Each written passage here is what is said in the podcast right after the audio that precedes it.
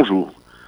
Je veux féliciter l'action en justice menée par l'UEJF qui a conduit à la condamnation de Alain Bonnet, plus connu sous le nom de Alain Soral, à un an de prison ferme par le tribunal correctionnel de Bobigny.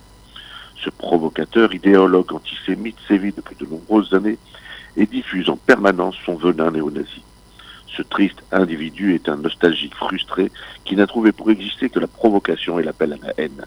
Il fait partie de ces quelques théoriciens qui utilisent les réseaux sociaux et la toile générale comme exutoire. Ce type de personnage, comme ceux qui lui ressemblent, nous prouve combien une régulation de l'Internet s'impose.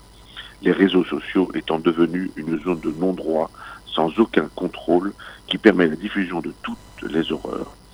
Les pouvoirs publics en ont pris conscience et la volonté de régulation de ce monde virtuel et sans limite s'est exprimée de nombreuses déclarations ainsi qu'une mission de lutte contre le racisme et l'antisémitisme à laquelle j'ai eu l'honneur de participer, a même rendu un rapport détaillé contenant 20 propositions fortes qui devraient aboutir à une loi.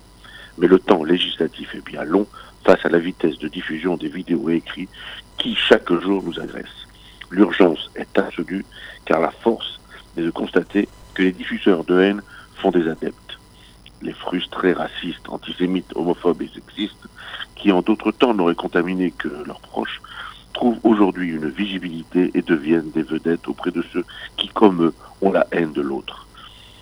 Dans les réseaux sociaux, Facebook commence à faire des efforts de régulation, mais YouTube et Twitter laissent faire.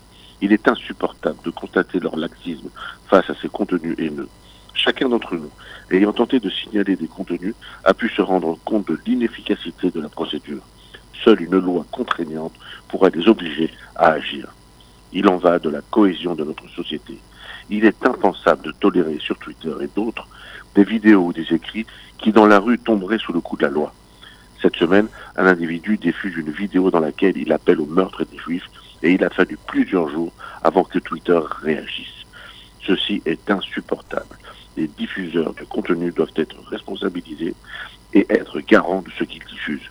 Nul ne doit ignorer la loi, dit-on, et eh bien seule une loi pourra les obliger à prendre les responsabilités. Aujourd'hui, ils sont en quelque sorte complices d'incitation passive à la haine. Demain, une loi le leur fera payer. Le rapport est entre les mains du gouvernement. Certaines propositions ont même été votées, mais les plus contraignantes doivent faire partie d'une loi qui, je l'espère, sera votée au plus vite, car il en est d'une urgence absolue afin de faire taire à tout jamais les sorales et semblables chefs de l'humanité. À la semaine prochaine.